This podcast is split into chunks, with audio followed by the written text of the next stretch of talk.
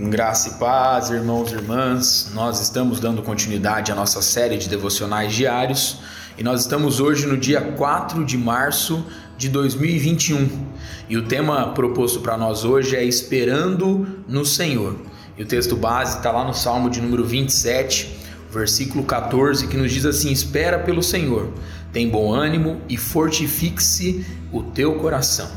Irmãos e irmãs, gostamos de respostas imediatas e de soluções rápidas. Porém, precisamos aprender que para Deus não existem emergências.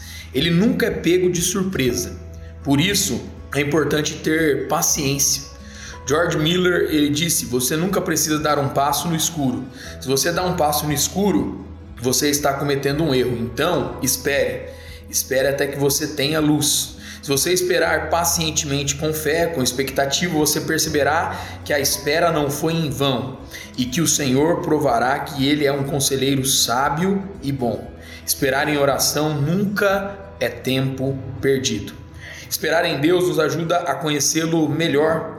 Moisés gastou 40 dias com Deus e depois orou. Agora, pois, se achei graça aos teus olhos, rogo-te que me faça saber neste momento o teu caminho, para que eu te conheça e ache graça aos teus olhos, conforme está lá em Êxodo, capítulo 33, versículo 13. Deus respondeu à oração de Moisés. Está lá em Deuteronômio, né, capítulo 34, versículo 10, diz que ninguém conheceu Deus face a face como Moisés. E ninguém recebeu orientação tão detalhadas quanto Moisés. Quando esperamos em Deus, passamos tempo com Ele e assim passamos a conhecê-lo melhor. Então, que a nossa oração hoje seja: Deus, a grande solução para as nossas vidas é estar em te conhecer melhor.